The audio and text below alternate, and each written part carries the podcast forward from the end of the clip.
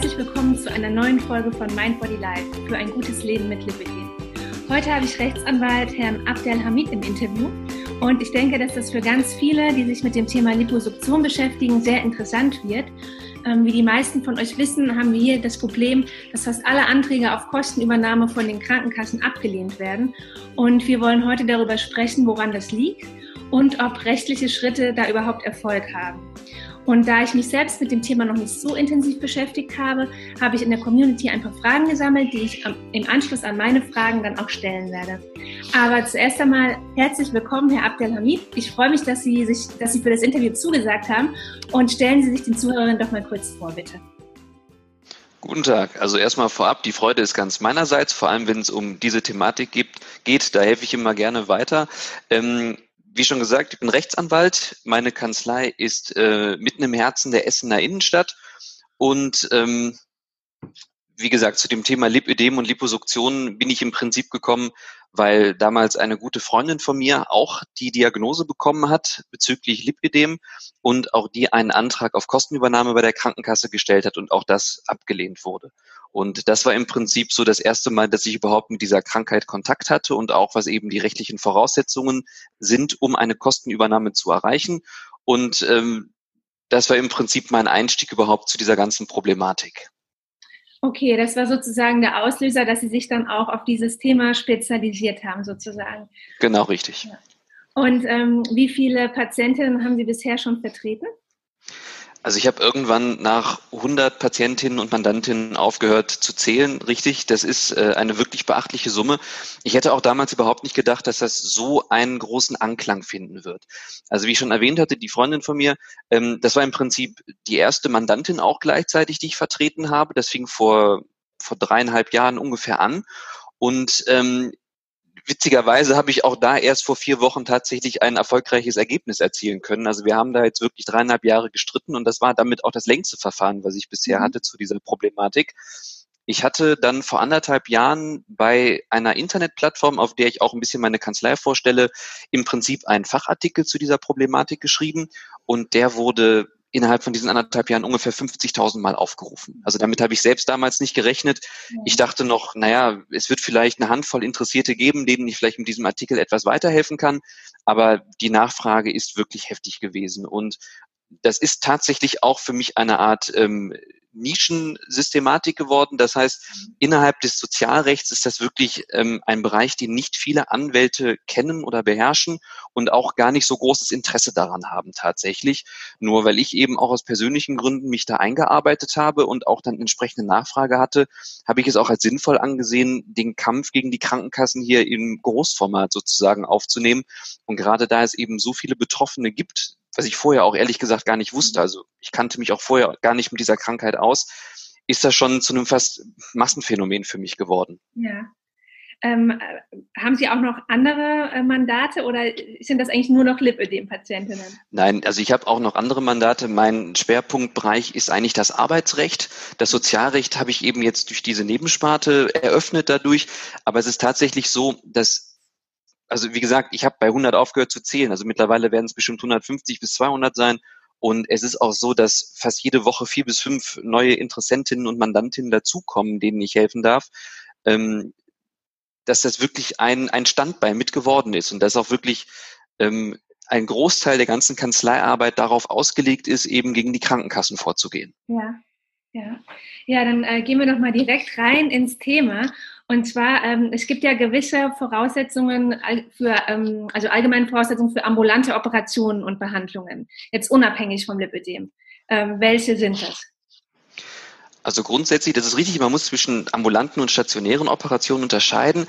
Bei den ambulanten sagt man eben, die Operation oder die Behandlung muss notwendig sein, um eine Krankheit zu behandeln. Also entweder die Krankheit vollständig zu bekämpfen oder eben die Symptome zu lindern. Und diese Behandlungsmethode muss zweckmäßig und wirtschaftlich sein. Ferner muss eine Qualität vorliegen, dass überhaupt von einer Wirksamkeit entsprechend medizinischen Erkenntnissen gesprochen werden kann. Das hört sich sehr kompliziert an, wenn man das einfach runterbrechen möchte auf ein paar Worten. Die Behandlungsmethode muss einfach Aussicht auf Erfolg bringen. Und der Erfolg wäre eben die Heilung oder die Verbesserung der Symptome. Mhm. Und ähm, das entscheidet die Krankenkasse. Das entscheidet die Krankenkasse in dem Sinne, dass es ja auch ein ich sag mal, gemeinsames Entscheidungsgremium der Krankenkassen gibt. Das ist der sogenannte gemeinsame Bundesausschuss. Und der ist eben dafür da, bei neuen Untersuchungs- und Behandlungsmethoden zu entscheiden, ob diese übernommen werden sollen oder eben nicht. Das heißt, das kann man auch vereinfacht ausdrücken, steht die Behandlungsmethode für die Krankheit auf einer bestimmten Liste, also praktisch im Katalog der gesetzlichen Krankenversicherungen, dann wird auch entsprechend das übernommen, wenn die medizinische Notwendigkeit nachgewiesen ist, zum Beispiel durch ein ärztliches Attest oder ähnliches. Okay, und ähm, bei der ambulanten Liposuktion, äh, warum sind jetzt da die Voraussetzungen nicht gegeben? Weil offensichtlich sind sie ja dann nicht gegeben, sonst würde es ja ähm, genehmigt werden häufiger. Genau, also erstmal vorweg kann man sagen, dass das Lipödem eine Krankheit ist, das wird auch eigentlich von niemandem mehr bestritten. Also es gibt ja auch mittlerweile die Aufnahmen in den ICD-10-Katalog, ganz frisch. Ja. Ähm, das gab es noch bis vor wenigen Monaten nicht. Also das war jetzt erstmals im Jahr 2017 eingeführt worden. Früher galt es noch als Lipödem oder sonstiges ähm, ähm, ja, das war jetzt ein bisschen, bisschen ungenau. Das, die Stelle könnten wir vielleicht rausschneiden. Ja. Ähm, fange ich nochmal da an. Also, dass es eine Krankheit ist, das ist mittlerweile eigentlich völlig unstreitig. Auch die Krankenkassen akzeptieren, dass es sich bei dem Lipödem um eine Krankheit handelt. Das wurde oder das Bild des Lipödems, das Krankheitsbild wurde auch im ICD-10-Katalog im Jahr 2017 aufgenommen. Das heißt, dass es eine Krankheit ist, da zweifelt niemand mehr dran. Das Problem ist tatsächlich, dass bisher keine Aufnahme im einheitlichen Bewertungsmaßstab stattgefunden hat. Ähm, wenn man sich fragt, was ist dieser einheitliche Bewertungsmaßstab, da kann man fast sagen, danach können die Ärzte am Ende abrechnen, welche Behandlungsmethode sie durchgeführt haben oder überhaupt welche medizinischen Schritte sie durchgeführt haben. Also in dieser Liste des Katalogs der gesetzlichen Krankenversicherung steht die Liposuktion nicht drin. Es gilt damit, dass es sich um eine neue Untersuchungs- und Behandlungsmethode handelt. Und solange die im Prinzip nicht vom gemeinsamen Bundesausschuss abgesegnet wurde, also im Prinzip kein grünes Licht abgegeben wurde, dass diese Behandlungsmethode akzeptiert wird, gibt es keine Möglichkeit, das abzurechnen. Und dementsprechend, das ist im Prinzip das Problem, warum die ambulante Liposuktion bei Lipidem nicht von den Krankenkassen übernommen wird. Okay. Ähm, aber bei der stationären Lip Liposuktion sieht es ja genauso aus im Grunde. Im Prinzip genauso, richtig. Ähm, erstmal zu den allgemeinen Voraussetzungen bei der stationären Operationsmethode. Also ebenso wie bei der ambulanten ist es da auch erforderlich, dass es eine Krankheit ist, die bekämpft werden muss und dass eben medizinische Schritte notwendig sind. Aber im Unterschied zu dieser ambulanten Methode ist da Voraussetzung, dass das in einem zugelassenen Krankenhaus nach Prüfung des Krankenhauspersonals durchgeführt werden soll. Das bedeutet, der Arzt im Krankenhaus muss im Prinzip sagen, ja, wir haben hier eine Krankheit, die medizinische Notwendigkeit zur Behandlung liegt auch vor.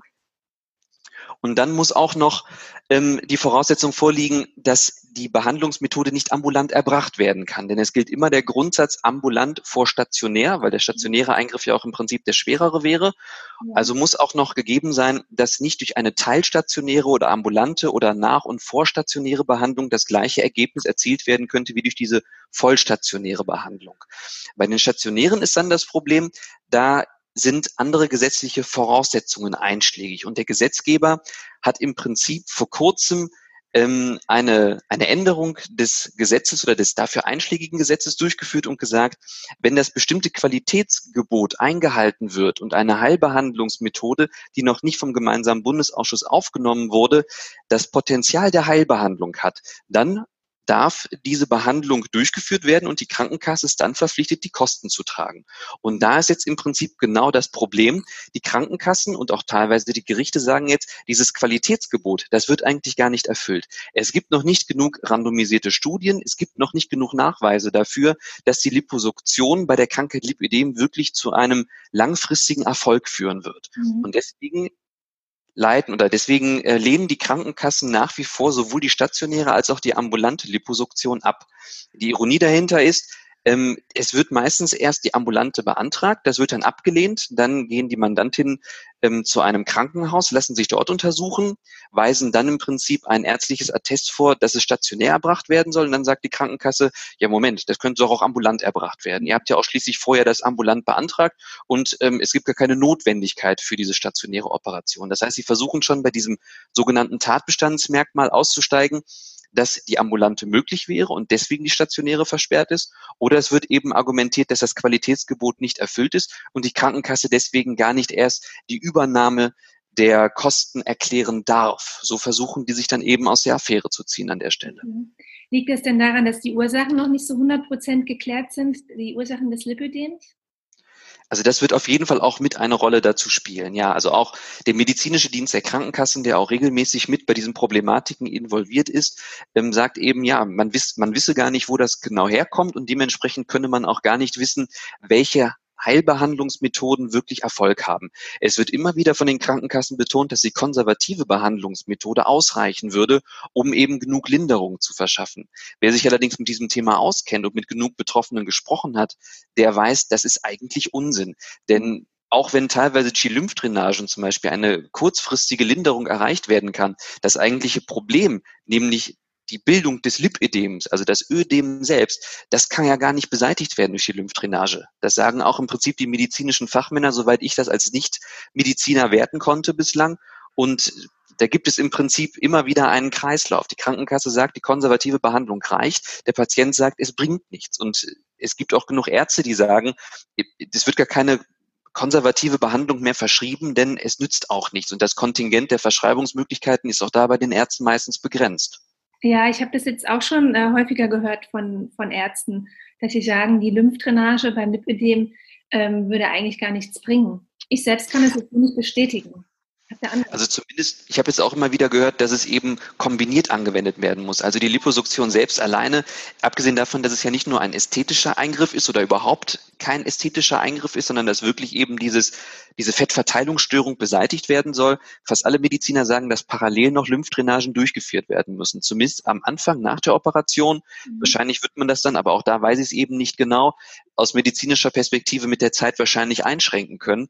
Aber zumindest wird alleine die Lymphdrainage und auch das Tragen der Kompressionsbestrumpfung nicht dafür sorgen, dass das Ödem selbst beseitigt werden kann. Ja, das stimmt. Das sehe ich auch so. ähm, es gibt ja jetzt von den Landesgerichten schon ähm, einige ähm, Beschlüsse. Und welche Gründe werden dann hier so in der Regel genannt, die jetzt gegen eine Kostenübernahme bei der Liposuktion sprechen? Hm. Also eine ganz kurze Korrektur, es sind nicht die Landesgerichte, weil das wäre im Prinzip der Zivilrechtsweg, sondern es sind die Landessozialgerichte, nur dass okay. die, die Namensgebung da korrekt ist. Ja. Ähm, das Problem ist, oder die, die Gerichte schützen sich auch tatsächlich auf genau die Problematik, die ich gerade genannt habe. Also die sagen auch, wir haben nicht genug Erfahrung damit, was mit dem Qualitätsgebot ist, wird das wirklich eingehalten. Die Gerichte stützen sich darauf, dass der Gesetzgeber ja mit diesem Qualitätsgebot ähm, eine gewisse Versorgung der Menschen befürworten wollte und auch sicherstellen wollte. Und wenn nicht klar ist, ob die Behandlungsmethode wirklich einen Erfolg bringen wird, auf Langzeit betrachtet, kann es eben nicht zugesprochen werden. Das heißt, da steigen dann meistens die Gerichte bei den stationären Operationsmethoden aus. Bei den ambulanten ist es tatsächlich so, weil einfach der gemeinsame Bundesausschuss bislang noch keine positive Entscheidung getroffen hat. Denn die Pressemitteilung, die wahrscheinlich auch den meisten Betroffenen bekannt ist, vom 20.07.2017, ja. hat ja auch im Prinzip nur gesagt, unsere Entscheidung ist, wir haben keine Entscheidung bislang. Wir brauchen noch mindestens fünf Jahre, müssen Studien durchführen. Ähm, das heißt, da steigen die Gerichte klipp und klar dabei aus mit dem Argument, wir haben keine Befürwortung, es steht nicht auf der Liste, also können wir es auch nicht zusprechen. Es gibt da vom Gesetz und auch von der Rechtsprechung zwei Ausnahmen. Das ist einmal, wenn es sich um eine Lebensbedrohlichkeit handelt und wenn es sich um einen sogenannten Systemmangel handelt. Um da noch ein paar Sätze zuzubringen, die Lebensbedrohlichkeit, damit ist wirklich gemeint, dass in kurzer oder zumindest überschaubarer Zeit mit dem Eintritt des Todes zu rechnen wäre, dann würde auch praktisch eine ambulante Operationsmethode übernommen werden, auch wenn sie nicht in dem Leistungskatalog steht. Und bei dem Systemmangel ist es so, dass die Rechtsprechung sagt, kommt das Beratungsverfahren, wo ja auch der gemeinsame Bundesausschuss mit involviert ist, überhaupt nicht zu einer Entscheidung oder wurde gar kein Beratungsverfahren eingeleitet, dann liegt ein Systemmangel vor und dann kann die Krankenkasse zur Kostenübernahme verpflichtet werden. Das sind auch meistens die Urteile, die man, wenn man selbst im Internet googelt, zu dieser Problematik findet oder regelmäßig findet. Nur die sind im Prinzip überholt, seitdem 2014 der gemeinsame Bundesausschuss überhaupt ein Beratungsverfahren eingeleitet hat. Das heißt, seitdem sagen die Gerichte, nein, wir haben hier keinen Systemmangel. Das System funktioniert ja schließlich. Es wurde ein Beratungsverfahren eingeleitet. Mittlerweile ist es jedoch so, da der gemeinsame Bundesausschuss jetzt wieder sagt, wir brauchen weitere fünf Jahre und bis dahin die Patienten immer noch nicht weiterkommen mit der Problematik, stelle ich mich aktuell auf den Standpunkt zu sagen, es liegt wieder ein Systemmangel vor. auch wenn das Beratungsverfahren im Moment läuft, ist es ja so, dass der Patient de facto nicht weiterkommt mit seiner Problematik. Und was wäre die Konsequenz für ihn? Er muss wieder weitere fünf Jahre, wenn nicht sogar länger, darauf warten, was der gemeinsame Bundesausschuss rausfindet. Mhm. Aber wie gesagt, das ist eben das Problem bei den Ambulanten. Bei den Stationären sagen viele Gerichte, das Qualitätsgebot ist noch nicht ausreichend erforscht bei der Krankheit Lipödem und bei der Behandlungsmethode Liposuktion. Auf der anderen Seite gab es allerdings auch befürwortende Urteile, gerade auch wegen dieser Gesetzesänderung, dass das Potenzial der Heilbehandlungsmethode ausreichen kann. Im Moment ist es dann auch so, dass ein Verfahren gerade beim Bundessozialgericht liegt und da entschieden werden wird, auf höchster Ebene, was die deutsche Sozialgerichtsbarkeit angeht, ob das Qualitätsgebot der Liposuktion bei Lipidem erreicht wird oder eben nicht. Okay, äh, sehr komplex. Er ist tatsächlich komplex und ich nehme ja schon keine Paragraphen in den Mund, um es möglichst, ich sag mal, bürgerverständlich auszudrücken. Ja. Ähm, viele Mandantinnen haben nämlich auch das Problem, wenn sie von anderen Anwälten zu mir wechseln, dass die sagen, ja, wir haben da Paragraphen um die Ohren bekommen und so arbeiten ja auch irgendwie die Gerichte und man kann gar nicht einschätzen, was passierte und was ist eigentlich der Hintergrund. Und mhm. das ist das Komplexe und Schwierige dabei. Ähm, worauf ich auch gestoßen bin, äh, Sie haben ja auf Ihrer Seite so eine kleine Präsentation stehen zum Thema Lipidem, wo Sie einen Vortrag mal in Düsseldorf, glaube ich, gehalten haben. Ne? Richtig. Mir durchgelesen und da bin ich auf das Wort äh, Genehmigungsfiktion gestoßen. Ähm, was genau ist das und äh, in welchem Zusammenhang wird das gebraucht? Also die Genehmigungsfiktion, das ist tatsächlich ein Spezialfall im Spezialfall jetzt. Eigentlich hat der Gesetzgeber im Jahr 2013 eine Norm eingeführt, damit die Krankenkasse dazu gezwungen wird, schnell über Anträge zu entscheiden. Weil es war vor dem Jahr 2013 so, dass sich die Krankenkassen wirklich teilweise immens Zeit genommen haben, um über sämtliche Anträge von Patienten zu entscheiden. Und der Gesetzgeber hat gesagt, so geht das nicht weiter. Das heißt, diese Genehmigungsfiktion ist eigentlich eine Sanktionsnorm zulasten der Krankenkasse. Nach Eingang des Antrages hat die Krankenkasse nur drei Wochen Zeit, um über den Antrag zu entscheiden, beziehungsweise wenn die Krankenkasse sagt, wir brauchen den medizinischen Dienst der Krankenkassen, um rauszufinden, wie das medizinisch aussieht, dann besteht eine Verlängerung auf fünf Wochen. Innerhalb dieser fünf Wochen müsste dann oder eben drei Wochen ohne MDK die Krankenkasse über den Antrag des Patienten entschieden haben. Hat er das nicht getan, dann gilt der Antrag als genehmigt. Im mhm. Prinzip ist die Krankenkasse dann mit sämtlichen Einwendungen ausgeschlossen. Die können sich nicht mehr auf den Standpunkt stellen, eigentlich liegen bei Ihnen nicht die Voraussetzungen vor. Und das ist eben auch der Grund, warum diese Genehmigungsfiktion beim Thema Lipödem so eine wichtige Rolle spielt.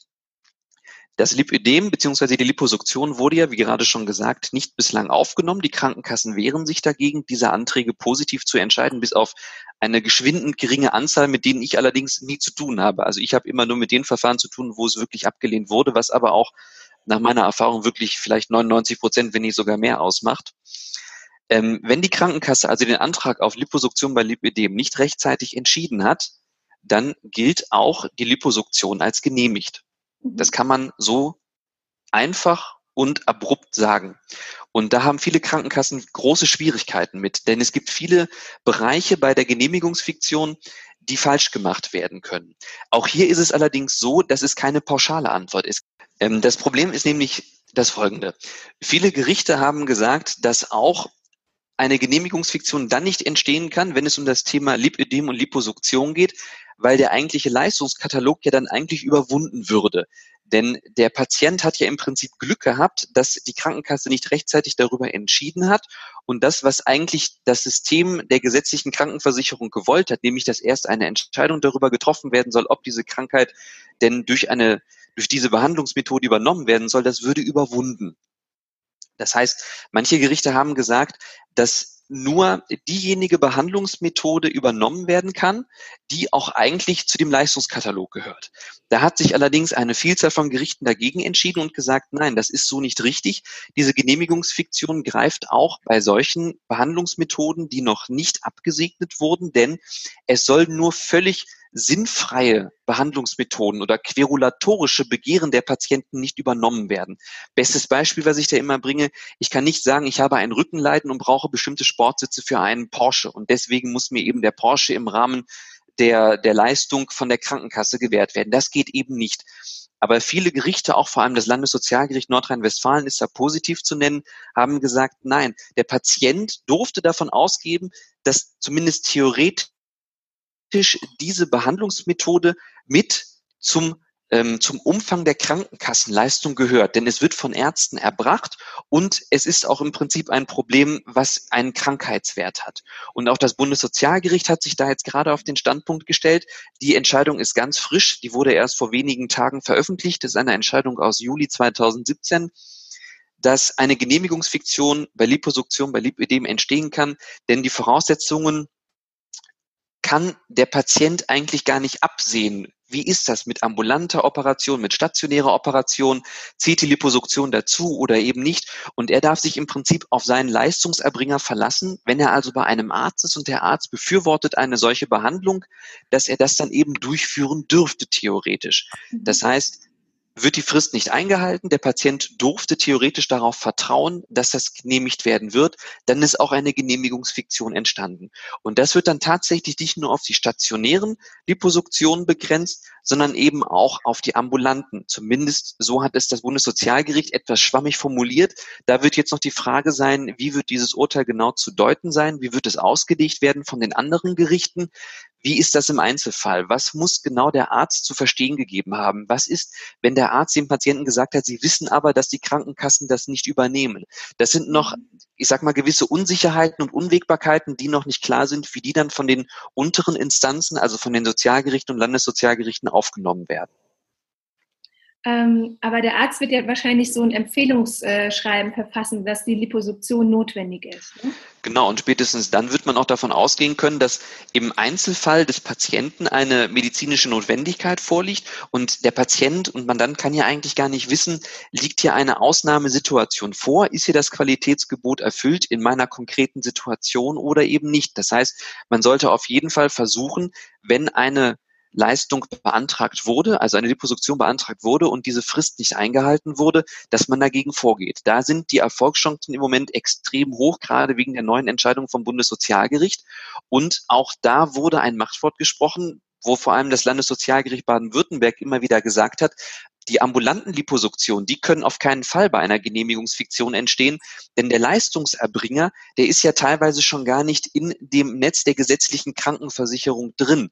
Also wenn ich bei einem Operateur bin, der gar nicht mit der Krankenkasse abrechnen kann, dann gibt es überhaupt gar keine Wahrscheinlichkeit, dass ja. diese Liposuktion übernommen werden kann und dann kann auch keine Genehmigungsfiktion entstehen. Mhm. Und da hat sich das Bundessozialgericht meiner Auffassung nach sehr deutlich gegengewandt und hat gesagt, auch nicht zugelassene Leistungserbringer können eben mit dieser Liposuktion beauftragt werden, denn der Patient weiß ja gar nicht, welche Voraussetzungen wann erfüllt sind, wann darf ich es ambulant erbringen lassen, wann stationär erbringen lassen. Und der Patient bekommt ja sogar in aller Regel noch eine Ablehnung, nachdem die Frist nicht eingehalten wurde. Und die Krankenkasse ist auch da im Prinzip nicht mehr schutzwürdig und der Patient hingegen schon, weil der sieht ja nur, die Krankenkasse möchte es auf keinen Fall machen und dann lege ich eben los. Das Problem ist immer, wenn der Patient in Vorkasse tritt, ist es eben die Gefahr, dass trotzdem aus irgendeinem Grund das Sozialgericht oder Landessozialgericht die ganze ähm, Kostenübernahme ablehnt und man eben dann mit den Kosten belastet ist. Das ist also immer eine Problematik dabei. Man hat hier sozusagen diese kleine Lücke. Ähm, man hat ein Empfehlungsschreiben vom Arzt, ähm, man hat den Operateur und die Frist ist bei der Krankenkasse abgelaufen. Das heißt, die Krankenkasse muss es jetzt eigentlich, ist sozusagen indirekt genehmigt. Ne? Aber nicht nur indirekt, sondern der Gesetzgeber hat gesagt, dass wirklich, ähm, auch wenn alle wissen, es ist eigentlich nicht so, es ist keine Genehmigung eingetreten, ja. ist eine Genehmigung fiktiv eingetreten. Das ja. heißt, die Genehmigung ist tatsächlich im Raum. Und damit kommen jetzt auch viele neue Probleme, auch durch diese neue Entscheidung des Bundessozialgerichts. Manche Krankenkassen gehen jetzt nämlich dazu über, wenn die erkannt haben, wir haben hier einen Fehler gemacht, es ist was schiefgelaufen, wir haben auf gut Deutsch die Frist versaut, dass die sagen, wir nehmen diese Genehmigung wieder zurück. Denn jeder Verwaltungsakt kann auch zurückgenommen werden unter bestimmten Tatbestandsvoraussetzungen. Mhm. Und das ist in diesem Fall die Tatbestandsvoraussetzung, dass die Krankenkasse sagt, diese Genehmigungsfiktion ist von vornherein rechtswidrig, weil praktisch der eigentliche Leistungskatalog überwunden wird in diese Genehmigungsfiktion bei Liposuktion, bei Lipidem entsteht. Auch da muss man jetzt allerdings mit dem neuen Urteil des Bundessozialgerichts argumentieren und sagen, nein, das ist nicht so. Wir haben keine rechtswidrige Ablehnung, sondern äh, keine, keinen rechtswidrigen Verwaltungsakt, sondern wir haben durch die Genehmigungsfiktion einen rechtmäßigen Verwaltungsakt und der kann nur unter erschwerten Voraussetzungen zurückgenommen werden. Also wenn zum Beispiel bei Antragstellung bestimmte ähm, Tatsachen verschwiegen wurden oder wenn im Prinzip der Patient wusste, das kann auf keinen Fall zur Entstehung kommen aus irgendwelchen Gründen. Das heißt, es ist auf jeden Fall kein rechtswidriger Verwaltungsakt, der so einfach zurückgenommen werden könnte. Trotzdem versuchen die Krankenkassen durch diesen Kunstgriff noch hintenrum wieder die Genehmigungsfiktion zu vernichten. Obwohl der Patient eigentlich Glück hatte, muss er dann trotzdem wiederum vor den Gerichten kämpfen, leider. Okay, ähm, wie ist das denn jetzt ähm, bei Ihren Fällen, bei den Patientinnen, die zu Ihnen kommen? Kommen die denn jetzt in erster Linie ähm, aufgrund dieser äh, Lücke, die Genehmigung ist abgelaufen, äh, nicht die Genehmigung ist abgelaufen, sondern diese Frist ist abgelaufen von den drei Wochen und Sie greifen dann an dieser Stelle ein? Ähm, oder sind es auch Patientinnen, die nach einer Woche die Antwort bekommen haben und Sie versuchen dann nochmal gegen die Entscheidung anzugehen? Tatsächlich beides. Also es kommen viele Anfragen, wo im Prinzip schon vorhersehbar war, dass die Krankenkasse keinen Fehler gemacht hat und die brauchen trotzdem oder wünschen sich trotzdem Hilfe, dass man versucht, es gesetzlich oder rechtlich durchzusetzen. Auf der anderen Seite habe ich auch einen gewissen Fragebogen entwickelt, alleine schon, um auch die Masse der Anfragen bearbeiten zu können, indem ich schon die ganzen Formalien abfrage. Wann ist Ihr Antrag bei der Krankenkasse eingegangen? Haben Sie ein Informationsschreiben bekommen? Da würde ich gleich gerne noch was zu erzählen, ähm, dass die Bearbeitung nicht innerhalb der drei Wochen möglich ist, sondern eine fünfwöchige Bearbeitung notwendig ist. Und daran viele Mandantinnen, die zu mir gekommen sind, die gar nicht an die Genehmigungsfiktion gedacht haben, weil sie auch vielleicht diese ganze Thematik gar nicht kannten, Häufig habe ich noch diesen Fehler zusätzlich finden können. Das heißt, ich habe nicht nur mit diesen normalen Argumenten, wie das Qualitätsgebot ist erfüllt, arbeiten können, sondern zusätzlich mit der Genehmigungsfiktion arbeiten können. Und das macht es relativ angenehm, diese Problematiken gegen die Krankenkassen geltend zu machen, wenn man noch diesen formellen Fehler obendrauf hat. Das heißt, man hat dann ein viel größeres Angriffspotenzial, um gegen die Ablehnung vorzugehen. Das heißt, auch wenn die Mandantinnen manchmal gar nicht wissen, ist hier noch ein formeller Fehler oder nicht, versuche ich das mit aufzugreifen, frage die Daten ab und nutze das immer zugunsten der Mandantin. Wenn ich jetzt natürlich eine Mandantin habe, die sagt, ja, nach einer Woche ist die, die Ablehnung gekommen, dann ist das nun mal so. Dann wird man da nicht mehr daraus noch Honig saugen können und muss eben diesen normalen Klageweg bestreiten und die Argumente aufnehmen, die ich auch vorhin genannt habe. Also bei der Ambulanten zum Beispiel, dass man sagt, es muss mittlerweile wieder ein Systemmangel vorliegen oder bei den stationären Operationen, dass man sagt, das Qualitätsgebot ist gewahrt. Okay. Was ich gerade noch kurz erwähnt hatte, das ist noch ganz wichtig bei der Genehmigungsfiktion. Wenn die Krankenkasse meint, dass sie den medizinischen Dienst braucht, dann muss sie den Patienten schriftlich informieren, dass nicht mehr die drei Wochen Frist, sondern die fünf Wochen Frist gilt. Mhm. Und da ist ein erhebliches Fehlerpotenzial bei der Krankenkasse, was man nicht glauben möchte, wie viele Fehler da gemacht werden. Denn die Rechtsprechung sagt mittlerweile, dass der Patient taggenau darüber informiert werden muss, welche Frist denn eigentlich läuft. Denn man muss sich mal vorstellen, was wollte der Gesetzgeber mit dieser Genehmigungsfiktion? Der Gesetzgeber wollte nämlich, dass der Patient losgehen kann nach Ablauf der Frist und sich sicher sein kann, wenn ich die Operation jetzt selbst mache und das Geld vorstrecke, bekomme ich es auf jeden Fall von der Krankenkasse wieder. Denn schließlich ist ja eine Genehmigung fiktiv entstanden. Wenn aber der Patient gar nicht weiß, wie lange wird denn jetzt überhaupt über den Antrag entschieden? Sind es jetzt die drei Wochen oder sind es die fünf Wochen? Mhm. Dann kann der auch nicht losgehen und sagen, ich mache das jetzt auf eigene Kosten und darf mir sicher sein, es wird im Nachhinein erstattet werden. Also die Rechtsprechung sagt, es muss eine taggenaue Bezeichnung der nunmehr geltenden Frist laufen. Manche Gerichte gehen sogar so weit und sagen, der Patient muss auch informiert werden, welche Frist eigentlich nicht mehr läuft. Also da hat die Krankenkasse erhebliche Schwierigkeiten, wenn die nicht diese ganzen Formalien einhalten. Eigentlich müssten die nämlich sagen, statt der dreiwöchigen Frist läuft jetzt eine fünfwöchige Frist. Eigentlich hätte die Frist geendet am XY. Das schaffen wir aber nicht. Wir brauchen den medizinischen Dienst der Krankenkasse. Deshalb läuft eine fünfwöchige Frist und die endet am XY. Und da gibt es manche Krankenkassen, die wirklich viele Fehler machen. Es gibt manche Krankenkassen, die da wenige Fehler machen. Ich hoffe, dass die Krankenkassen nicht äh, diesen Blog-Eintrag jetzt hören und das zu ihren Gunsten nutzen. Ähm, es ist auch tatsächlich so, Sie haben vorhin erwähnt, dass ich meinen Vortrag von der Uniklinik Düsseldorf auf meiner Homepage gestellt habe. Mittlerweile haben auch viele Gerichte diesen Vortrag ähm, sich runtergeladen ja. und versuchen mit diesem schon wiederum manche Klagebegehren aufzupflücken und zu sagen, na, es war doch schon klar, dass hier keine Genehmigungsfiktion entstehen konnte. Also das heißt, diesen Vortrag werde ich auch tatsächlich bald wieder von der Homepage entfernen, weil es nicht zugunsten der Patientinnen ist tatsächlich. Ja. Da muss man also schon sehr aufpassen. Dass man das dann auf Anfrage nur rausgibt, zum Beispiel. Zum Beispiel, genau. Also viele Mandantinnen rufen auch einfach an und vor der Antragstellung und fragen, worauf man achten muss. Das ist dann immer ein bisschen schwierig, alles zu überblicken, da das ja im Prinzip nur eine kurze telefonische Info sein soll. Aber wenn man zu viel ins Internet stellt, sage ich mal, das kann auch nachteilig sein. Ja. Ähm, ich habe auch schon zu dem Thema, was wir jetzt eben zuletzt besprochen haben, aber auch noch ähm, ein paar andere Fragen in der Community gesammelt von ein paar Betroffenen. Und ähm, ich würde die Ihnen jetzt einfach mal stellen. Oder beziehungsweise Sehr gerne. Und fange direkt mit der ersten an, weil die jetzt gerade zu dem Thema passt. Wir haben es ja auch schon fast, oder Sie haben es ja auch schon der, eigentlich beantwortet, aber ich stelle die Frage trotzdem nochmal, damit die äh, Kerstin auch ähm, ganz konkret ihre Antwort darauf bekommt. Und zwar, ähm, sie schreibt, äh, mich würde interessieren, ob es auch eine Möglichkeit gibt zu klagen, wenn die Krankenkasse ihre Bearbeitungszeit nicht verpasst hat. Genau, also das hatten wir, glaube ich, gerade schon recht deutlich gesagt. Es gibt auf jeden Fall die Möglichkeit. Es ist natürlich schöner, wenn dieser Fehler mit der Bearbeitungszeit hinzukommt. Bei den stationären Liposuktionen ist die Frage des Qualitätsgebots einfach nicht abschließend geklärt. Es liegt auch gerade beim Bundessozialgericht, da gibt es eigentlich keinen Grund, nicht klageweise gegen die Entscheidung vorzugehen. Mhm. Ähm, was man dazu noch sagen kann, ich habe auch mit dem Bundessozialgericht telefoniert. Man hat mir unter Vorbehalt gesagt, dass wahrscheinlich Ende des Jahres ein Termin stattfinden wird. Also dass wahrscheinlich dann bis Frühjahr, Anfang Sommer nächsten Jahres da mit einer festen Entscheidung zu rechnen sein wird. Das heißt, da sollte man sich aber auch nicht von den Gerichten, wenn die zum Beispiel ähm, versuchen, einem einzureden, man hat keine Chance, das Qualitätsgebot ist nicht gewahrt, äh, verunsichern lassen. Das heißt, da sollte man das dann durchziehen und schauen, wie wird das Bundessozialgericht entscheiden. Man kann auch mit dem Gericht vereinbaren und auch mit der Gegenseite dann vereinbaren, dass das Verfahren vielleicht ruhend gestellt wird, bis es da eine Entscheidung gibt, damit es dann nicht zu schnell zu einem Urteil kommt und man nicht gezwungen wird, in die zweite Instanz zu gehen. Mhm. Aber auf jeden Fall gibt es Möglichkeiten. Bei den Ambulanten ist es tatsächlich so, das ist sehr schwierig im Moment. Ähm, diese neue Argumentationslinie, die ich versuche zu entwickeln mit dem Systemmangel, es ist noch nicht klar, ob das durchgehen wird. In erster Linie habe ich das entwickelt, damit die bislang laufenden Verfahren, die schon lange vor der Entscheidung des GBAs angefangen wurden, ähm, nun erfolgreich weiter betreiben zu können. Da bleibt jetzt aber abzuwarten, wie die ersten Gerichte und vielleicht auch Landessozialgerichte überhaupt auf die Argumentation eingehen werden. Es ist aber nicht ganz von der Hand zu weisen, dass auch ein Systemmangel vorliegt, wenn einfach zu viel Zeit vergeht. Und das ist im vorliegenden Fall meiner Ansicht nach definitiv gegeben. Mhm. Okay, danke.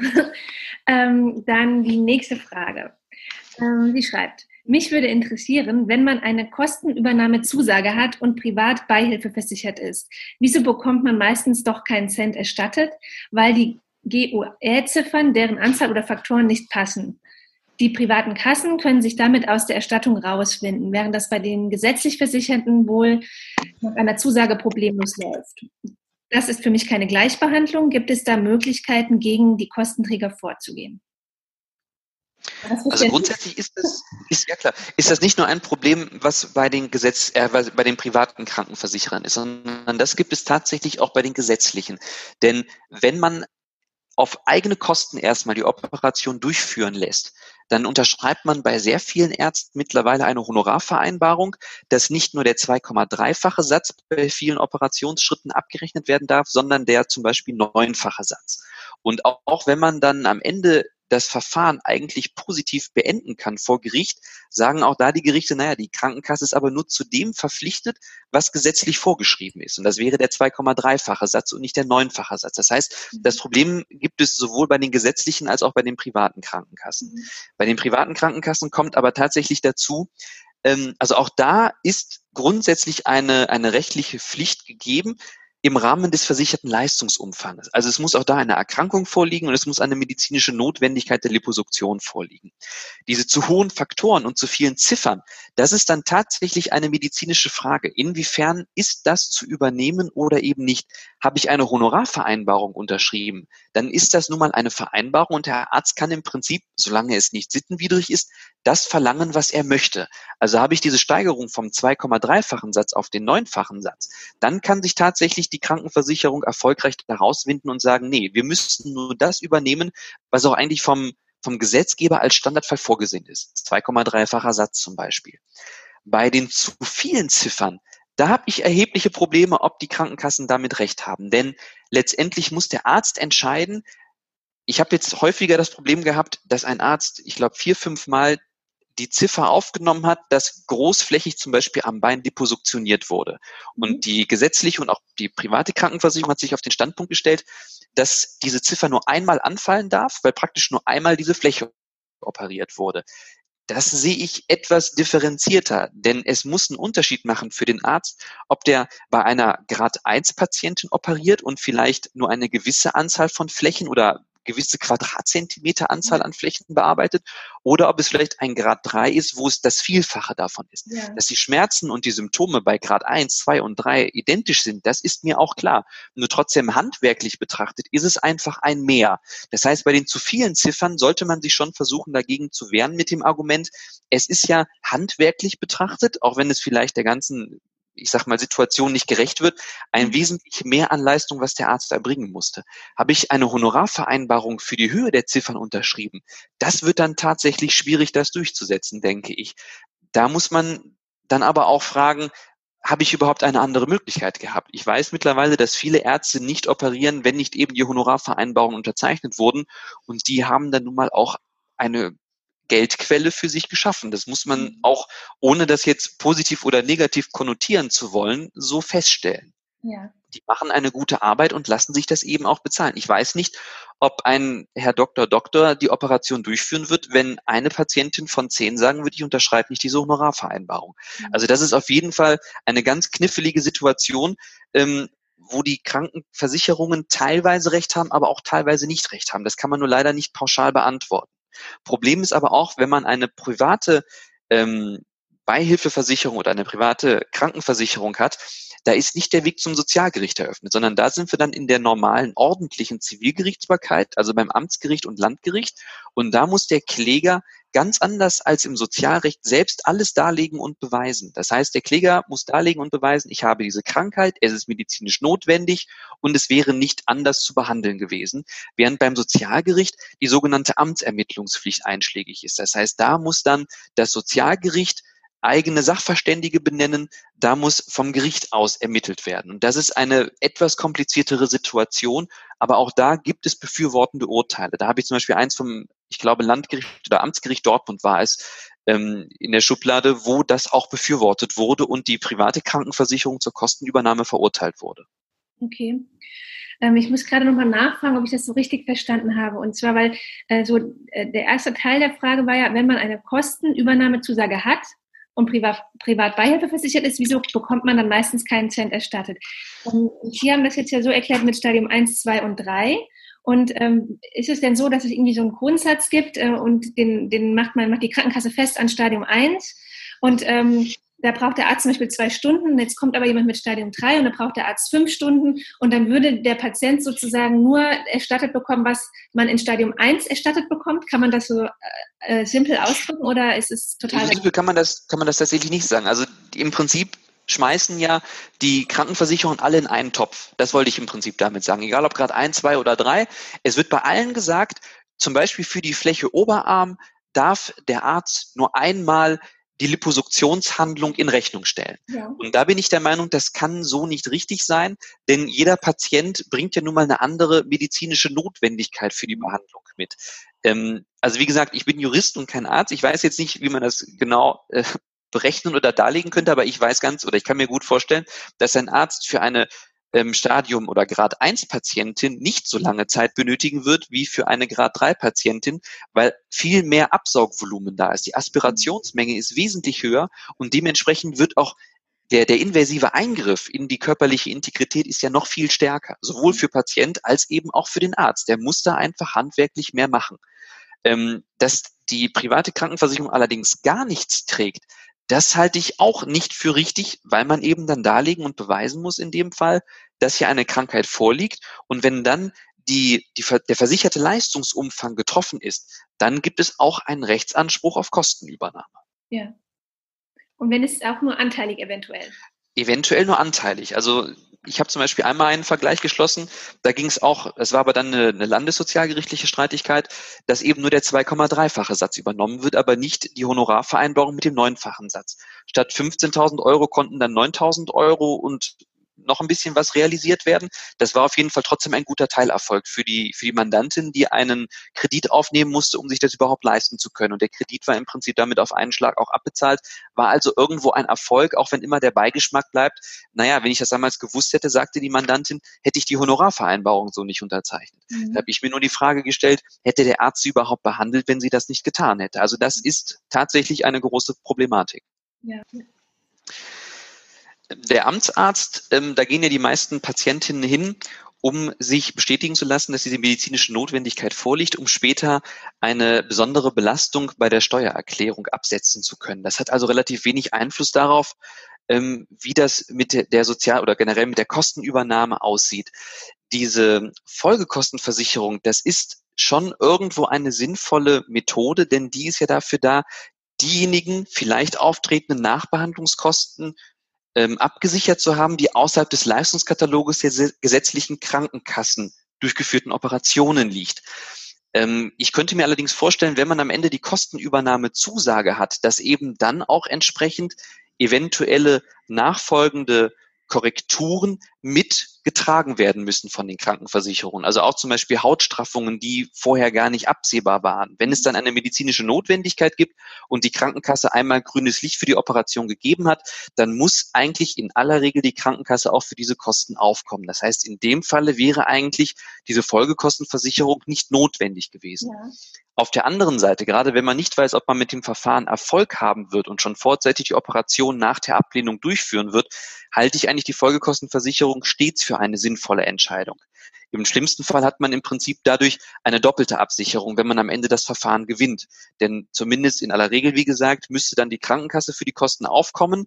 Wenn man allerdings das Verfahren aus irgendeinem Grund verlieren sollte, ist, man kann es einfach nie wissen, wie ein Gerichtsverfahren letztendlich ausgehen wird, hat man dann eben für eventuelle Folgekosten noch eine zusätzliche Absicherung. Das heißt, würde ich persönlich eine solche Operation durchführen müssen, würde ich wahrscheinlich eine solche Folgekostenversicherung abschließen, nur um auf Nummer sicher zu gehen. Man weiß nämlich nicht, wie wird das Gerichtsverfahren ausgehen und selbst wenn es positiv ausgeht, ob die Krankenkasse wirklich verpflichtet ist, die im konkreten Einzelfall entstandenen Nachfolgekosten tragen zu müssen. Mhm. Okay, ähm, mir ist bei dieser Frage jetzt eine weitere Frage in meinem Kopf aufgeploppt und zwar zum Thema ähm, Amtsarzt. Also ich habe mich damit überhaupt noch nie beschäftigt oder kam nicht auf die Idee, zu einem Amtsarzt zu gehen. Ähm, Sie haben jetzt gesagt, man kann da irgendwie jetzt die Liposuktion, wenn man sie jetzt selbst zahlt, wahrscheinlich dann äh, steuerlich absetzen. Äh, ist es denn auch an sich empfehlenswert, ähm, mal zum Amtsarzt zu gehen, weil man hat ja auch, man zahlt ja auch zur Lymphdrainage dazu oder äh, gibt es auch Anwendungen, die man, die, die man da nicht mit reinrechnen kann oder lohnt sich das überhaupt bei auch kleineren Anwendungen in Summe? Oder ich habe also auch bei kleineren, also ich bin jetzt kein Steuerrechtler, sage ich mal dazu. Bei den kleineren wird es sich wahrscheinlich in dem Sinne nicht lohnen. Es geht ja darum, die Liposuktion als eine besonders schwere Kostenbelastung absetzen zu können. Ja. Das heißt, das ist eigentlich der Grund, warum Patientinnen zum Amtsarzt gehen, sich da untersuchen lassen. Und hören Sie mich noch? Ja. Okay, Sie waren kurz weg. Ähm, und das eben finanzrechtlich geltend machen zu können oder steuerrechtlich geltend machen zu können, besser gesagt. Leider hat allerdings auch die Entscheidung vom Amtsarzt keinen weiteren Einfluss. Also wenn man es steuerrechtlich absetzen möchte, braucht man im Prinzip diese Bestätigung vom Amtsarzt, dass es medizinisch notwendig ist. Ich habe regelmäßig diese Gutachten mit eingeführt in die sozialgerichtlichen Verfahren und das hat das Gericht fast immer kalt gelassen. Also die haben das irgendwo zur Kenntnis genommen. Irgendwo kann man auch seinen Vortrag damit unterstützen, dass zumindest nicht mehr in Frage steht, dass man diese Krankheit hat. Mhm. Aber das ändert nichts an der rechtlichen Frage muss es denn übernommen werden? Also man kann es vielleicht bei den Stationären mit als Argument verwenden, dass man sagt, das Qualitätsgebot ist hier auch erfüllt, weil das ganze Krankheitswert hat und selbst der Amtsarzt bestätigt, dass hier diese Operationsmethode sinnvoll ist. Mehr wird es allerdings wahrscheinlich nicht bringen. Man kann aber, wie gesagt, es schadet nicht, man sollte es dann schon versuchen, zumindest steuerrechtlich geltend machen zu können, aber es spricht auch nichts dagegen, das auch im sozialrechtlichen Verfahren mit einzuführen. Mhm. Okay. Okay, gut, danke. Ähm, dann äh, zur nächsten Frage und zwar von Silvia. Äh, sie fragt, ähm, bei Ablehnung, ah, Moment, ich muss es anders formulieren, weil sie hat das so stichwortartig geschrieben.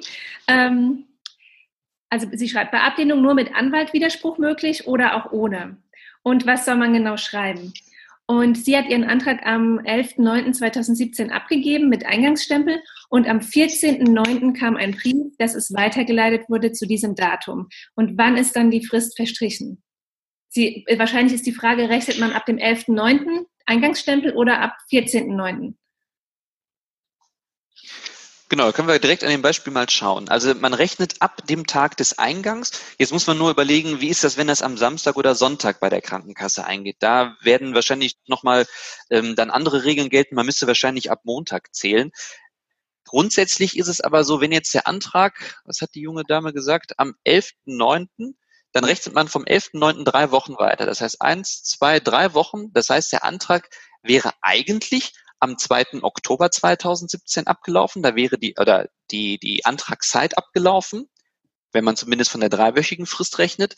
Ja. Wenn die Krankenkasse in dem Einzelfall jetzt aber konkret und richtig belehrt hat, dass der MDK involviert ist und fünf Wochen gelten, dann wäre die Frist am 16. Oktober 2017 um 23 und 59 und 59 Sekunden abgelaufen sozusagen. Okay, Jetzt ist natürlich die Frage, hat die Krankenkasse im konkreten Einzelfall richtig gesagt, eigentlich hätte die Frist am, das hatten wir gerade gesagt, 2. Oktober geendet, aber wir brauchen den MDK, deshalb fünf Wochen und deshalb der 16.10.2017.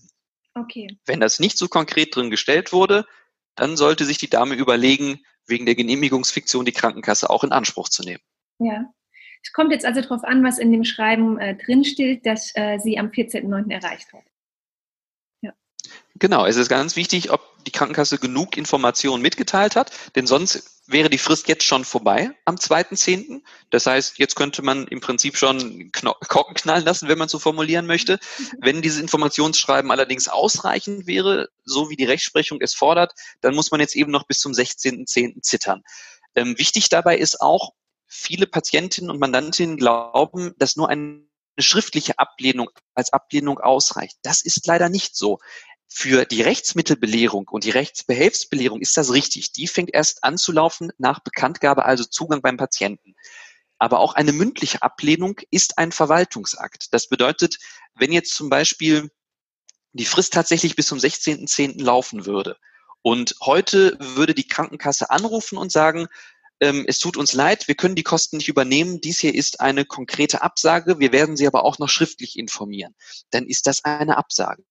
Das heißt, in diesem Zeitraum der Antragsbearbeitung empfehle ich den Mandantinnen immer, sich relativ totzustellen. Möglichst nicht auf Anrufe reagieren, ähm, ansonsten auch auf gar keinen Fall bei der Krankenkasse nachfragen, nicht vorbeigehen, ganz in Ruhe und Stille abwarten, kommt da was oder kommt da nichts. Und dann ist natürlich noch ein weiteres Problem für die Krankenkasse allerdings erfreulicherweise, dass die Krankenkasse nachweisen muss, dass sie rechtzeitig das Informationsschreiben zugestellt hat und rechtzeitig den Ablehnungsbescheid zugestellt hat. Mhm. Mittlerweile gehen einige Krankenkassen gerade wegen den vielen Verfahren auch, wie ich sie führe, dazu über zu sagen, wir machen das alles mit Einwurf einschreiben oder auch Übergabe einschreiben, um wirklich sicher zu gehen, dass das zugegangen ist. Wenn es da Zweifel gibt, und das reicht mir als Anwalt, um erstmal zu sagen, ich bestreite den rechtzeitigen Zugang, dann muss die Krankenkasse das nachweisen. Man muss hier allerdings sehr aufpassen, man darf nichts behaupten vom Sozialgericht, was nicht stimmt. Würde ich also behaupten, der Brief ist eigentlich erst am ähm, 17. Oktober zugegangen, obwohl ich ganz genau weiß, das stimmt nicht, dann wäre das unter Umständen ein Prozessbetrug. Also da muss man sehr aufpassen und überlegen, was man dem Gericht mitteilt, ob man dieses Argument ziehen möchte. Bei Zweifeln auf jeden Fall. Wenn tatsächlich der Zugang nicht korrekt war, muss die Krankenkasse das dann im Zweifel nachweisen. Und da hat die Krankenkasse in aller Regel erhebliche Probleme mit. Mhm. Okay. Gut. Die andere, der andere Teil der Frage war noch, ob man einen Rechtsanwalt braucht, um eine Klage einzureichen. Genau, das ist definitiv nicht so. Nein. Also weder für den Widerspruch noch für das Klageverfahren ist ein Rechtsanwalt notwendig. Man kann selbst Widerspruch und Klage einlegen. Wichtig ist, dass es nicht auf dem Poststempel ankommt, sondern dass der Eingang bei der Behörde oder eben dann beim Gericht ein, ähm, ähm, ausschlaggebend ist. Es muss handschriftlich unterschrieben sein, das Dokument. Also es reicht nicht per E-Mail oder Fax. Auch per Telefon reicht ein Widerspruch nicht. Das haben auch schon einige Krankenkassen schon mal zulasten der Patienten ausgenutzt, wenn die sich gemeldet haben. Da wurde dann entsprechend nicht belehrt, dass das so nicht ausreicht. Und dann ist die Frist nicht gewahrt. Aber man kann das selbst machen. Wenn man eine Klage aufnehmen lassen möchte oder auch der Widerspruch selbst, das ist auch vor Ort möglich. Also der Patient kann zur Krankenkasse gehen, zu einer Direktion oder eben zum zuständigen Sozialgericht und dass da zum Beispiel bei der Rechtsbehelfsstelle oder bei der Rechtsantragsstelle aufnehmen lassen, dass man sich gegen diesen Bescheid wehren möchte. Mhm. Dann wird das alles von einem Urkundsbeamten aufgenommen und dann gilt das als Klageeinreichung. Das würde also auch reichen, genauso beim Widerspruch, den kann man vor Ort bei der Krankenkasse ab abgeben oder einreichen oder aufnehmen lassen sogar. Bin ich allerdings persönlich kein großer Freund von, weil am Ende vielleicht ein Nachweis fehlt. Also dann sollte man sich auf jeden Fall eine Kopie des Antrages geben lassen, den auch mit einem Stempel, damit auch klar ist, dass das rechtzeitig gemacht wurde. Und dann ist man da auch auf der sicheren Seite. Ein Rechtsanwalt ist aber eigentlich nicht zwingend erforderlich. In solchen Verfahren, wo es aber um die Genehmigungsfiktion geht, auf jeden Fall empfehlenswert, denn die ganze Rechtsprechung, was sagt welches Gericht, was muss eingehalten worden an eingehalten worden sein an Formalien, das weiß der nicht rechtskundige Bürger im Zweifel wahrscheinlich nicht. Mhm. Ja, ja, man, man hört ja schon aus unserem äh, ganzen Gespräch raus, dass es wirklich komplex ist. Richtig. Ja. Ähm, ich habe jetzt noch eine letzte Frage und da geht es gar nicht mal so um die operativen Methoden, sondern da geht es um die konservativen Methoden. Und zwar fragt Silvia, man soll konservative Methoden ausschöpfen, aber die Ärzte verschreiben sie nicht. Wie soll man sie da ausschöpfen? Und wenn man nicht typisch lipödemisch aussieht, aber Schmerzen hat, wird man auch nicht für voll genommen. Also das ist das Problem, ähm, das ich selbst anfangs auch hatte, dass ich meine äh, Lymphdrainage-Rezepte zum Beispiel nicht bekommen habe oder zu unregelmäßig bekommen habe. Ähm, und genauso gibt es ja auch den Fall, dass äh, Krankenkassen dann zum Beispiel auch den, äh, das jetzt liegt jetzt bei den Ärzten, das mit dem Verschreiben, oder dass auch ein Lymphomat zum Beispiel nicht verschrieben oder genehmigt wird und dass man da schon blockiert wird in den konservativen Methoden. Ja, das ist tatsächlich ein Problem. Also da muss ich auch immer wieder die Stirn runzeln und den Kopf schütteln. Ähm, wenn die Krankenkasse später im Liposuktionsstreit behauptet, die konservative Behandlungsmethode wurde nicht ausgeschöpft, aber gleichzeitig wurde es vorher abgelehnt. Das ist ja ein Teufelskreis. Was soll man dazu sagen an der Stelle? Ähm, ich würde schon empfehlen, dass man, wenn die Ärzte sich schon dagegen sträuben, das aufzuschreiben, dass man dann vielleicht selbst nochmal bei der Krankenkasse ebenso wie den Antrag auf Liposuktion einen Antrag auf die Lymphdrainage vielleicht stellt. Die Krankenkassen wenden dann häufig ein, das kann man nicht selbst als Antrag stellen, das muss über den Arzt erfolgen, aber dass man dann wenigstens noch mit in diesen Antrag auf Lymphdrainage einschreibt, dass man um Empfehlung bittet, wo man das denn bitte noch durchführen könnte, ob es Ärzte gibt, die benannt werden können von der Krankenkasse, damit man da nicht später sich anhören muss, ihr habt ja nicht alles gemacht, was ihr hättet tun können, um die Liposuktion zu vermeiden. Also das ist tatsächlich ein Problem, wo es auch keine konkrete Lösung gibt. Das ist nur der Lösungsvorschlag, den ich immer bevorzuge zu sagen, da muss man eben in die ähm, in die Verhandlung einsteigen mit der Krankenkasse. Man muss sagen, der Arzt verschreibt es mir nicht. Könnt ihr mir jemanden nennen, dass man selbst als Patient alles getan hat, was man tun konnte? Es gibt auch einzelne Gerichtsurteile, die gesagt haben, man muss nicht die konservative Behandlungsmethode vollständig ausgeführt haben, wenn der Nachweis, dass diese nicht erfolgreich sein wird, anders erbracht werden kann. Da frage ich mich nur, wie will man das machen? Man kann ein Diätentagebuch führen, man kann nachweisen, welche Sport Möglichkeiten man ausgenutzt hat. Aber was die Lymphdrainage angeht, da kann ich ja fast gar nicht auf andere Weise nachvollziehen oder nachweisen, dass die keine Besserung gebracht hat. Es sei denn, ich habe schon einen gewissen Zeitraum Lymphdrainage durchführen lassen und es hat sich keine Besserung eingestellt. Mhm. Da kann also nur eine vernünftige, schriftliche und lückenlose Dokumentation vielleicht am Ende dem Gericht reichen, um zu sagen, ich konnte es nicht mehr weiter durchführen und die, die Nichtfortführung der konservativen Behandlung kann mir jetzt hier nicht zum Nachteil gereicht werden. Ja, ich denke, dass es total wichtig ist, ähm, in den Physiotherapien die auch dazu anzuhalten, dass ähm, nach jedem Rezept immer gemessen wird oder auch, sage ich mal, nach allen fünf oder, oder sechs, sieben, acht Wochen immer wieder gemessen wird.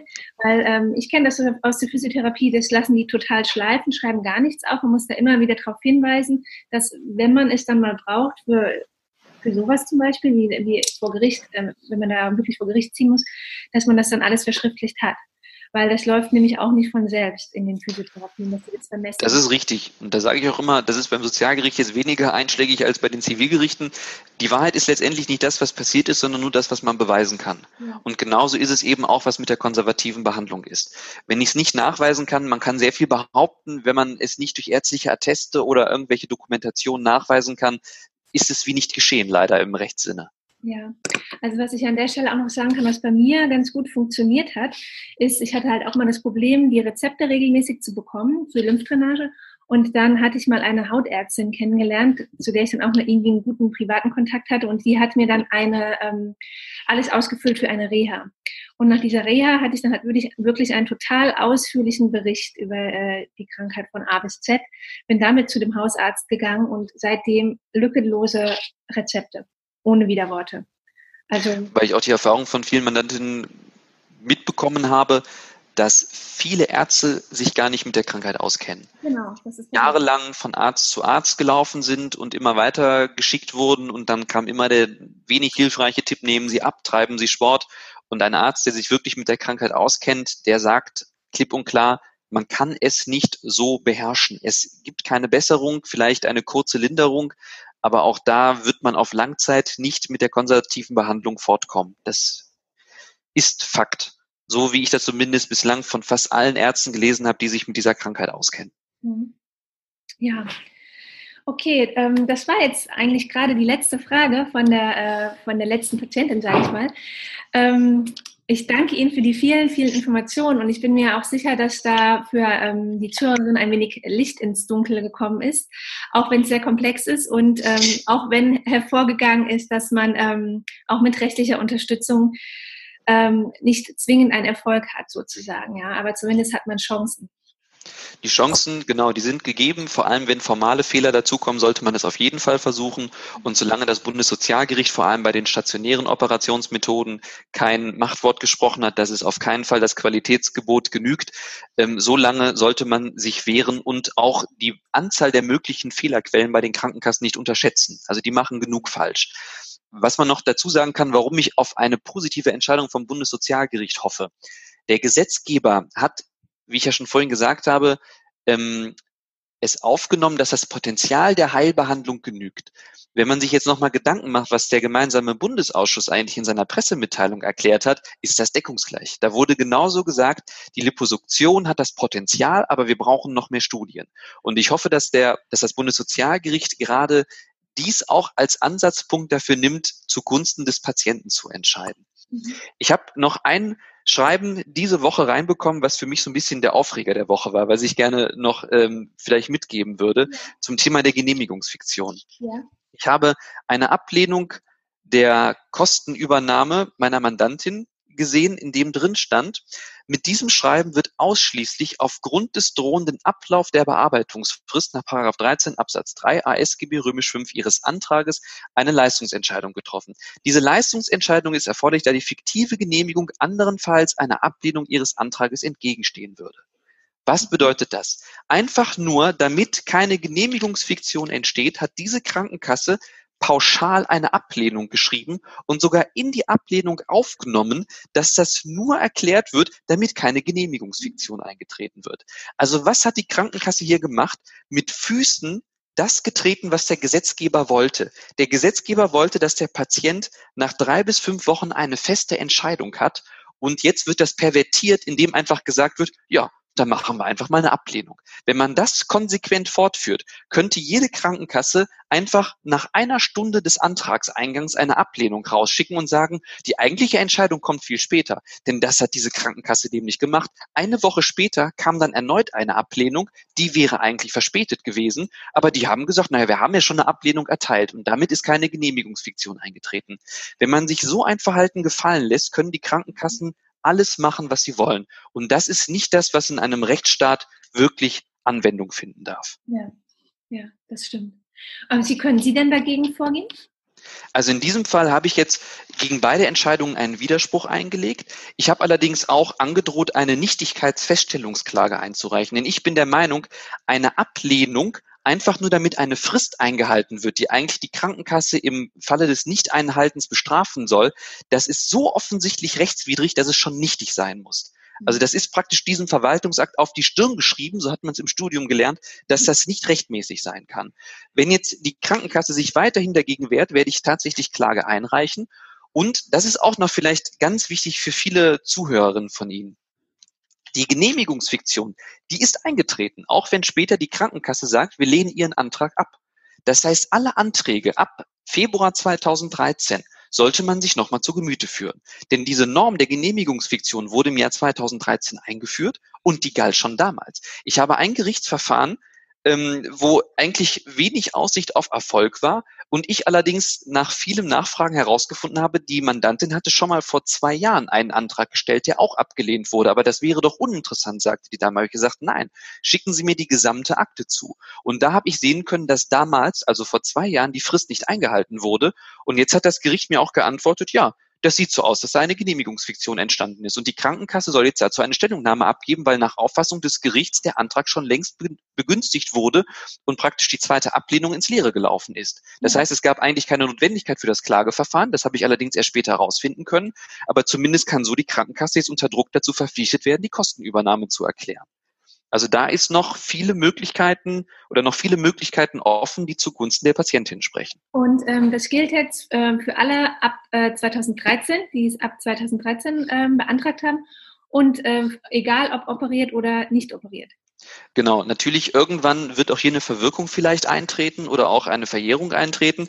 Allerdings erstmal alles, was da noch im Raum steht, sollte man auch versuchen geltend zu machen. Also desto jünger das noch ist, also sagen wir zum Beispiel eine Ablehnung aus 2016, das wird man problemlos durchbekommen, denke ich. Ja, was heißt problemlos? So wie halt man problemlos ein Gerichtsverfahren durchbekommen kann, aber die Erfolgsaussichten sind erstmal als sehr gut dann zu betrachten.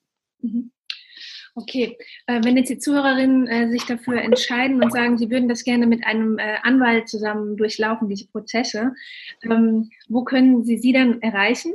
Und ähm, sie machen das wahrscheinlich ja auch ortsunabhängig. Also es muss nicht in Essen sein, wo sie jetzt sitzen. Die Person kann auch aus München kommen, oder? Richtig, also fast, also geschwinden geringe Anzahl ist wirklich hier aus dem unmittelbaren Kreis die meisten Mandantinnen kommen über das ganze Bundesgebiet zu mir. Das bedeutet, von Landshut bis Kiel ist alles vertreten. Das funktioniert über E-Mail und Telefon hervorragend. Man muss eigentlich nur meinen Nachnamen und Lipödem googeln, dann findet man mich sofort. Ansonsten unter kanzlei-a-h.de ähm, oder eben bei anwalt.de meinen Nachnamen eingeben, dann findet man auch sofort diesen Rechtstipp, den ich vorhin erwähnt hatte. Das heißt, da gibt es genug Möglichkeiten, mich zu finden man muss eben darauf achten, dass man einen Rechtsanwalt findet, der sich konkret mit dieser Krankheit auskennt. Nur weil jemand Fachanwalt für Sozialrecht ist, heißt das noch nicht, dass er wirklich weiß, worauf es bei dieser Thematik ankommt. Denn wir haben uns jetzt wirklich sehr lange darüber unterhalten, wie speziell hier die Probleme sind. Mhm. Und da muss man schon ein gewisses Fachwissen mitbringen. Ja. Ähm, ah, Moment, ich hatte eben noch eine Frage, jetzt ist mir gerade entfallen. Ach, genau. Ich wollte noch eine Frage stellen zu den Kosten. Ähm, ist es denn so, dass man das komplett aus äh, privater Tasche dann zahlt oder lohnt sich da irgendeine Versicherung vielleicht vorher abzuschließen? Was, was ist da so zu empfehlen? Also Rechtsschutzversicherungen lohnen sich eigentlich immer. Also auch wenn man Rechtsanwalt ist, lohnt sich eine Rechtsschutzversicherung. Also ich habe auch selbst zum Beispiel eine. Bei den sozialgerichtlichen Verfahren muss man darauf achten, dass auch das Widerspruchsverfahren mit in der Absicherung drin ist. Ich habe ganz viele Mandantinnen, die verwundert waren, dass man zwar eine Deckungszusage für das Klageverfahren bekommen hat, aber nicht für das Widerspruchsverfahren. Das mhm. heißt, da muss man ein bisschen auf die Versicherungsbedingungen achten. Wichtig ist außerdem, viele Rechtsschutzversicherer haben bestimmte Wartezeiten. Das heißt, der Rechtsschutzfall darf erst nach dieser Wartezeit eingetreten sein. Okay. Habe ich also ähm, heute eine Rechtsschutzversicherung abgeschlossen, die in drei Monaten gilt, sollte ich auch im Prinzip erst nach diesen drei Monaten den Antrag abgeben, damit auch die Ablehnung auf jeden Fall nach diesen drei Monaten stattfindet. Denn wenn die vorher wäre, nennt sich das sogenannte Vorvertraglichkeit und die Rechtsschutzversicherung muss nicht für diesen Rechtsfall eintreten. Wenn man sich eine Rechtsschutzversicherung nicht leisten kann und auch sonst nicht die finanziellen Mittel hat für eine Rechtsvertretung, die allerdings im Sozialrecht immer überschaubar ist, weil es da nicht nach dem Streitwert geht, sondern nach sogenannten Beitragsrahmengebühren. Das heißt, da gibt es feste Gebühren, die vom Gesetzgeber vorgeschrieben sind, die nur unter bestimmten Voraussetzungen erhöht oder erniedrigt werden können. Ähm, also wenn man sich das alles nicht leisten kann, kommt auch Beratungshilfe oder Prozesskostenhilfe in Betracht die zusätzliche Information an der Stelle, hat man Erfolg, dann muss auch die Krankenkasse die Kosten tragen. Das heißt auch zum Beispiel bei dem Verfahren von meiner Freundin, was vor vier Wochen erfolgreich abgeschlossen werden konnte, da hat zwar eine Rechtsschutzversicherung erst gedeckt, hat die Kosten übernommen. Jetzt werde ich diese Kosten zurückzahlen, denn die Krankenkasse muss sämtliche Kosten, die entstanden sind, erstatten. Okay, achso, Sie müssen dann zurückzahlen, bekommen es wiederum gezahlt. Bekommen es dann aber wiederum von der Krankenkasse zurück, genau. Okay. Dann sind eigentlich alle glücklich außer die Krankenkasse. Perfekte Situation. Und mit so einer Versicherung, äh, zahlt man da etwas anteilig oder zahlt man dann gar nichts? Das kommt auf die Versicherungsbedingungen an. Also man kann häufig aussuchen, ob man eine Selbstbeteiligung haben möchte.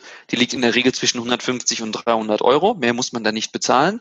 Wenn man ähm, die Rechtsschutzversicherung so abschließt, dass keine Selbstbeteiligung vorliegt, dann wird meistens der monatliche oder jährliche Betrag ein bisschen höher sein. Das ist also eine Geschmacksfrage letztendlich, aber mehr als dieser Betrag wird eben nicht anfallen und im Prinzip, sobald dann einmal eine Deckung vorliegt, geht die auch für sämtliche Instanzen. Man muss dann zwar als Rechtsanwalt für jede Instanz eine neue Anfrage stellen, allerdings kann sich der Rechtsschutzversicherer dann nur mit ganz bestimmten Argumenten aus der Affäre stehlen, indem er sagt, es hat überhaupt gar keine Aussicht auf Erfolg, was allerdings ein Rechtsschutzversicherer selten so konkret sagen kann oder wird. Okay, aber der Betrag war jetzt aufs Jahr gesehen, oder? Nicht auf ähm, diese Selbstbeteiligung, die muss nur einmal bezahlt werden, vor Versicherungsfall. Also kommt eine Mandantin zu mir und sagt, ich habe hier eine Ablehnung, ähm, dann schreibe ich die, die Rechtsschutzversicherer oder den Rechtsschutzversicherer an, mache eine Deckungsanfrage und der schreibt zurück, ist in Ordnung, ihr dürft entweder das Widerspruchsverfahren oder auch schon direkt das Klageverfahren durchführen, aber ihr muss, oder die Patientin, Mandantin muss einmalig 150 Euro selbst bezahlen davon. Ja. Und dann, egal wie lange das Verfahren geht, wird. Egal wie lange das Verfahren dauert, egal ob einmal geschrieben wird oder zehnmal geschrieben wird. Okay. Gut, verstanden. Okay. Ja, haben Sie noch was hinzuzufügen? Nein, also ich glaube, wir haben uns jetzt sehr ausführlich über das Thema unterhalten. Es ist sehr im Wandel. Ich bin recht enttäuscht von der Entscheidung des GBAs. Man hätte schon im Jahr 2014 bei der Einleitung der Beratung äh, merken können, dass man nicht genug Studien hat, dass man da vielleicht früher das schon hätte entschließen können, was man jetzt nach sehr langem und meiner Ansicht nach zehn Verhandeln gefunden hat, nämlich dass diese Studien durchgeführt werden sollen. Den Patientinnen ist nicht geholfen. Und was ich mitgeben möchte, ist, dass man sich schon wehren sollte. Also man kann nicht in jedem Verfahren einen Sieg davontragen, aber es gibt in fast jedem Fall Argumente, die für die Kostenübernahme sprechen. Und gerade wenn noch die Formalien hinzukommen, sollte man den Kampf auf sich nehmen. Denn man muss sich überlegen, selbst wenn die Krankenkasse weiß, dass sie einen Fehler gemacht hat, ob er jetzt ein, ein formeller Fehler ist oder ein materieller Fehler, was zum Beispiel Bewertung der medizinischen Notwendigkeit angeht. Selbst wenn die das wissen, wird nach meiner Einschätzung, ohne dass ich es beweisen könnte, trotzdem eine Ablehnung erteilt, weil die ganz genau wissen, in neun von zehn Fällen wehrt sich der Patient nicht dagegen. Und man kann da häufig noch Möglichkeiten schöpfen.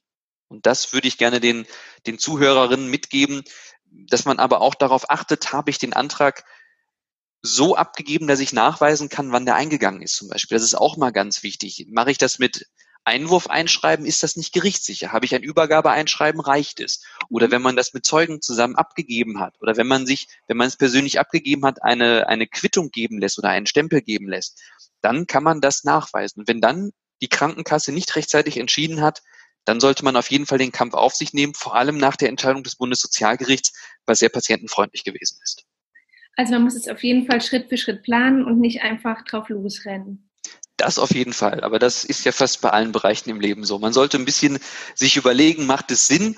Aber in dieser konkreten Situation, klar, es gibt bestimmt auch schon mal Mandate, wo man sagt, es wird schwierig, das wird knifflig. Ich sage auch bei jeder Mandantin, ich kann keine Erfolgsgarantie aussprechen, aber eine gewisse Prognose. Und wenn es zum Beispiel eine Genehmigungsfiktion möglich ist und gleichzeitig noch eine stationäre, also in einem wirklich gesetzlich vorgeschriebenen Krankenhaus durchgeführt werden soll, die Operation, dann sind die Erfolgsaussichten nicht von vornherein schlecht. Mhm. Okay. Ähm, ja, dann hoffe ich, dass alle mit einer, ähm, ja, positiv gestimmt aus diesem Interview herausgehen. Ja, ähm, ich danke Ihnen nochmal vielmals. Und wenn die Zuhörerinnen noch Fragen haben, dann können Sie das ja gerne äh, unter den Blogpost oder unter den Facebook-Post äh, schreiben. Und dann könnten Sie ja bestimmt auch nochmal einen Blick drauf werfen und da auch antworten, oder?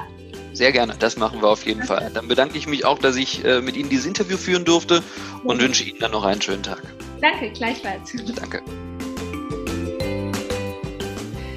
Ich hoffe sehr, dass dir das Interview gefallen hat und du ganz viel für dich mitnehmen konntest.